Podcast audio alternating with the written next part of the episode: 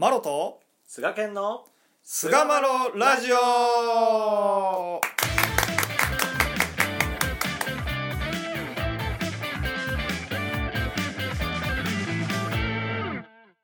さあそれでは始まりました。第405回菅マロラジオ。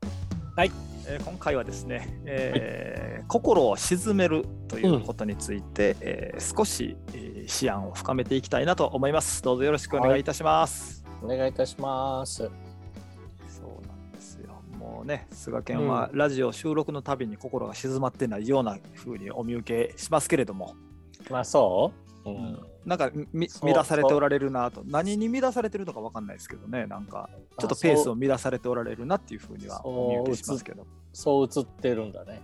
今こう言った時点でちょっとなんかうん。ざわついておられるような感じもまあしないことはないですけども、あ、俺か。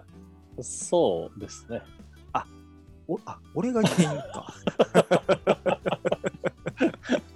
ああ、これで一つ進んだようですけども。そうですね。菅健の心がね。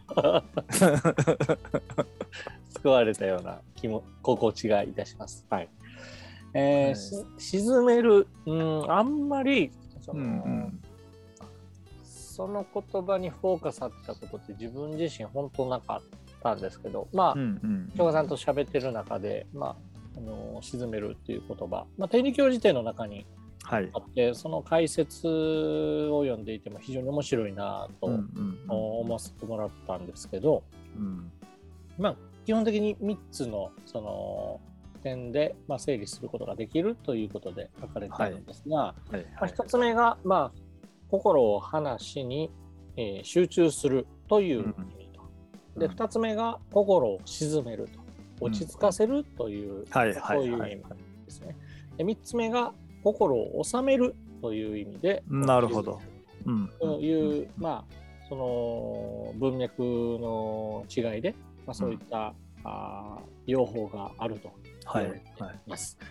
まあ、お手先の用法としては、まああのひらがなの「し」で「立ちつ」の「つ」の点々「し」うんうん。図」「め」はい。でというように、まあ、表現されるものが多くてですね、はい。はい。で用例の数としては10箇所にうん。見られます。うん。で、まあ、非常に面白いなと思うのがはい。あの100%ですね、まあ、その10例のうちの100%、えー心というものとひっつけてこう使われている。そうなんよな。うんうんうんそれがなんか非常にまあ私は印象的だなと。うん。いわゆる心を鎮めてという、そういう文脈でこう使われているのが、はいこの言葉の一番の特徴になるのかなとうん。思いますね。はい。でまたその心を鎮めてというところが、うんえー思案するということや、まあ、聞くということ、はい。また承知というところの文脈で使われていることが多いんですよね。そうですね。まあ、うんそれからまあ考察するにやっぱりその親神様のお話というものをこう前提とした文脈で心を鎮める。るということがこう言われているんだろうなというのが、まあ、なるほど。見えてくるところなんですね。うん。まあ、お指図の中にも鎮めてという用語があるんですけども、はいはい。まあ、十分に収めよう収めようと。十分に静まれ静まれというような、まあ、お言葉であったり、うん。えーなれど心を鎮めるは神の道というようなですね、まあ、さあさあ収めてくれよ鎮めてくれというような、うん。まあ、そういうまあ文脈で、まあ、非常に重要な位置づけにある言葉としてこう出てくるんではないかなと。そうなんですよね。思うんですね。そうなん。ですよ。うん。でまあさよく、まあ、このラジオでも喋ったことあったけどさ、心を澄ますっていうことがまあ大事やと。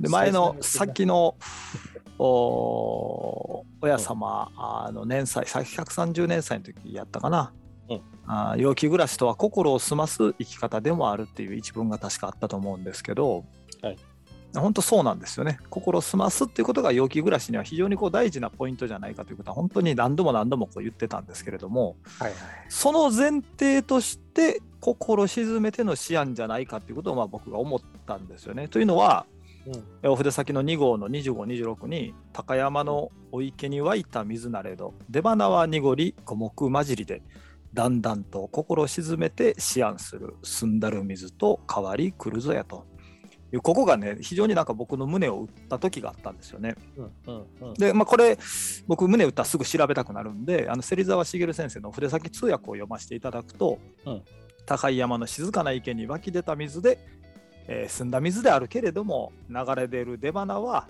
勢いよく土を流すため濁ってえー五目ゴミですよね、えー五目混じりである。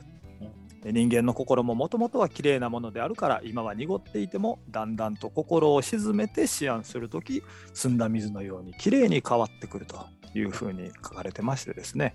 うん。あの心を澄ますためには心を沈めて思案するっていうことが一つのポイントになるんじゃないかなと。僕なんか心を澄ますっていうのがよく分からなかったんですよ要は。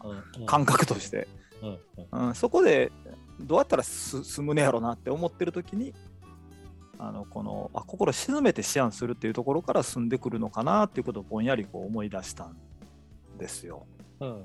まあ、なんとなくですけどそのうん「住む」っていう文脈のちょっと整理をしておくと、うん、まあお筆先の中ではやっぱりあの水のと砂にかけて済ませよとはい。いう言葉で言われる、まあ、お悟しと悟りっていうことを交互に繰り返すっていうことによって、うんえ水能っていうのは、まあ、ろ過器のことですね。そうですね。はい水をはい。きれいにするろ過器のことなんですけど、うんうんそれにかけるがごとくきれいな水にする、まあ、信仰的な行いとしては、あー悟し合いや悟し合いであり悟り合いであるということがこう、示されてるわけなんですけどもなるほどね。うんうんうんだだからうんこのお話「沈めて」というところはその話と非常にこう密接なつながりがあるので、はい。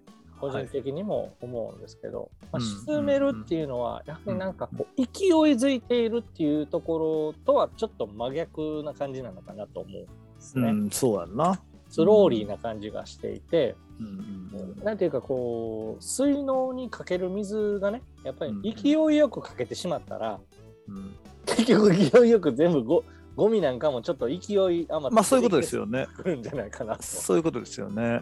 ん。思うんですよ。うん。だからそこをなんか、あーうまい具合に表現された言葉なのかなと、うん。うん。思った気がするんですよね。はい。なんかあれですよね。一般的な、まあ、沈める、えーうん。鎮魂の、えーいわゆる金編に真実の真はい。を沈めると、えー静か静道静岡県の静ですね。岡県の静、うんうんうんはえーまあ、両方まあ漢字が当てられるわけなんですけども、うんまあいろんな意味がありますが、はい。えー物音や声を小さくさせる静かにさせる、まあ、これさっき言った私のやつそうですね。はいはいはい。で 2, 2つ目が、まあ、勢いをそぐ、まあ、これも1に類するのかな、うんうんうんまあ、3が騒動や混乱を収める。うん。これは鎮圧とかって言われる、はいはいまあそういう文脈の方そうですね。4番目が体の痛み、えー症状や気持ちの乱れなどを落ち着かせる、はい。まさにそのはい。心のまあこれですよね。語られる部分ですよね。うんうんうん5番 ,5 番目が心霊を安置する。鎮座させる、えーまあお社の中にこの神様をこうまあ入れるというかお静まりくださいますって細分でも言うもんね。というまあ、うんあの文脈の話ですよね。そういうことですね。で最後がまあ寝静まらせる、うんまあまあうんうんまあ、子供とかをこう寝かせることをまあ、沈。めると。なるほどね。なんかね、この沈めるで調べたら、このうん沈殿の沈もあるんよね。ああ静岡県の静と金辺に沈と山水にね沈めるっていうね、でこれ水水没させる。水没させるみたいな意味があるみたいなんですけど、はいずれもこう沈めるというので、やっぱ落ち着いた感じっていうイメージはあるよね。そうですね。でやっぱこう心を落ち着かせる、うん。落ち着かせて思案する。うん。そこから澄んだ水に変わってくるっていうところは俺はだからその感覚として、まあ、悟し悟りってこのあのラジオでずっとやってるような感じはするんやけどはい。あのプラスアルファ一人でもできることなんよねこの沈めるっていうことはうんうんあのっていうふうに思ったんよ。うん。うん。なるほど。ほんだらやっぱそこにフォーカスするようになってそここれって結構分かりやすいよ感情が乱れてる時って分かるやんなんかめっちゃテンション上がってる時とか静まってないし あのなんか嫌なこと言われて腹立ってる時も静まってないしっていうのが感覚的にめちゃめちゃ分かるなと思ってさ俺。はいはいはい。で心沈めて思案するっていうのその沈めるっていうことがどういうことかっていうことにすごいフォーカスをするようになったんですよ僕個人的にね。うんうん。うん、ほんだらなんかねこうすごいこううんあこれが心澄んできてる感覚なんかなっていうのをちょっと口でこう説明できるもんじゃないねんけどなんかこう感覚としてそっちにフォーカスしだしてからつかみやすくなってきてるっていうのが実はあってこれもすごい個人的なパーソナルな心の感覚なんであのやけど、まあ、例えばあの、まあ、昔からずっとやられてる方法としてはさ例えば座禅とかさ瞑想とか、うん。うんそういう方法論とかもあったりするやんかなんかうんうん心を自分で見つめてあげるみたいな、まあ、そういうのをいろいろこう試していったらですね意外とこうなんかあんまり余計なことに反応しにくい心になったり腹が立ちにくくなったりとかなんかそういう感覚がすごいつかめてきて腹が立ってもすぐに収まるみたいな感覚、うん。これでなんかね心のフェーズというか感感覚がめっちゃ変わってきた感じがしてて、うん。うん。まあ特に俺、まあ、菅健も知ってるやろうけど禅の思想がすげえ好きやからさ俺、うんうん。うん、でそういう人の本とか読んだりとかもすんねんけど、まあ、例えばその禅僧さんがあのこうやったら心静まりますよみたいなことをこうね言っておられるので、例えば、まあ、呼吸を整える、まあ、これは瞑想とか座禅でもね呼吸にフォーカスしたりするやんか、うんうんうんうん。とかまあこう心を込めてえーお掃除をしていくとかね、うん。えー修行だと思ってこう仕事などに取り組むって、まあ、これも完全に俺やってんねんけどマジで毎日修行やなと思ってるんで日々の起こってくることが、うん。うん、修行やと思ってたらあんまりこうなんか腹も立たないしみたいなところとかうんっていうのがあったりとか、まあ、布団の中で一日を振り返ってみるとか。うん。あーまあ、そういったこうこう自分の心を整えていく習慣みたいなのをこうなんかこう取り入れていったらいいんじゃないかなっていうのは、まあ、僕自身もこう実行はしてるんですけれども、うんうん、それってすごいお面白いよなっていうふうに思ってるんですよね。そこから思案するとねすごい冷静に、えー大きな目線で物事を見れるっていう感じがあるんですよ僕。うんうん、なるほど。いいですよね。なんか、うん多分今、いまあ、例示された挙げられたものを、うんうんうんまあ、その心を澄ますっていうか、うん、心を落ち着かせるっていう前提じゃなくてやってても多分意味ないかなっていうふうに今聞いててああそうかもしれんね。うんうんうんうん、って考えたらそのやり方ってすごくまあ昔からあ行われてきた方法なんで、まあ、多分、なんていうか日本人っていうか、まあ、人間に合ってるんだろうなっていうのはやっぱこの世界的なブームを見ても、うんまあ、そうなんだろうなっていうふうには思うんですよね。うんうんうんまあ、天理教の多分その、まあ、特に教会におけるなんか習慣みたいなことってあると思うんですけど、はい。はい。それも一つ一つこう心を鎮めるっていうところとつなぎながら、まあ、うん。取り組むっていうことにチャレンジしたら、なんかそうですよね。なんか違う結果が出てくるんじゃねえかなっていうのをなんか今すごい思ったんですよね、いや俺も朝夕のお勤めなんてもう完全にめっちゃ 心見てるもん俺。うん、そうですね。特にまあ僕は参拝場でのお勤めなんで、うんうん。あのー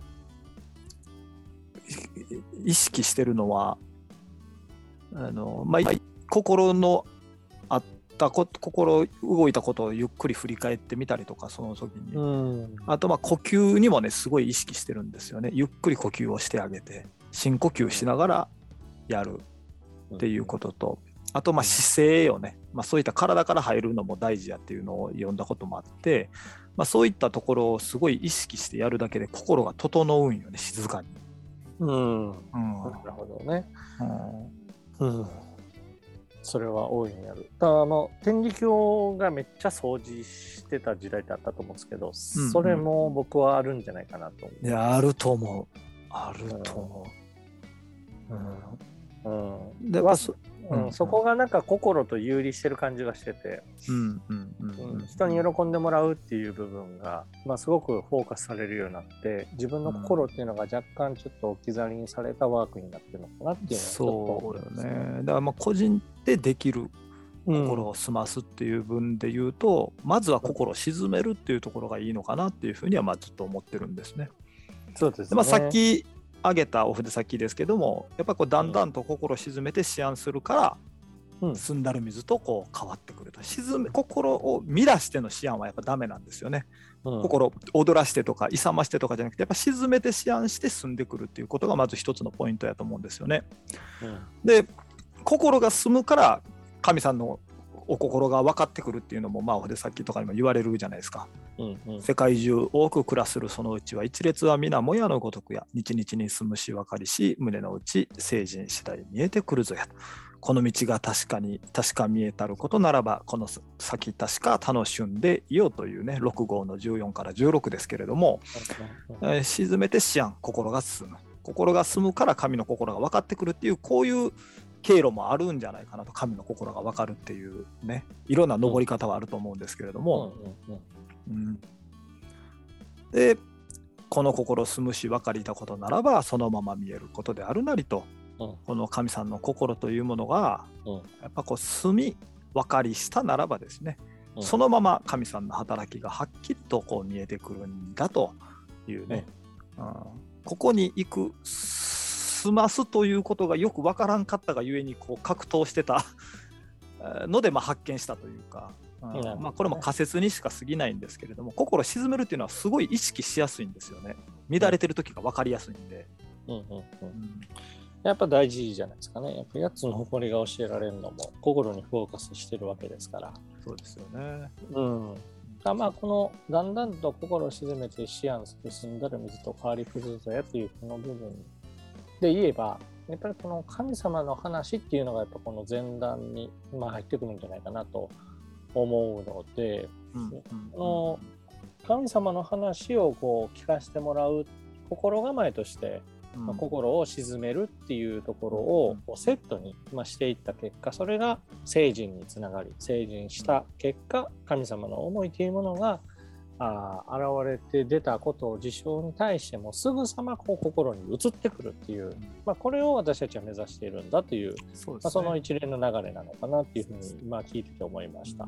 だから神さんの心を分かろうと見ようとするよりも心を鎮めて思案するっていうところからスタートしてたら、うんうん。気がつくとだんだんとそういうのがパッとこう移りやすくなるんじゃないかなという、うん。まあ私のお仮説といいますかざることでありますけれども、ちょっとねそより分かりやすいね心を鎮めるというところにえフォーカスしてみても、まあ、特にね日常生活の中で日々の中でそういうところにフォーカスしてみても面白いんじゃないかなというところで、第405回「心を鎮める」を終わりにいたしたいと思います。はいどうもありがとうございました。ありがとうございました。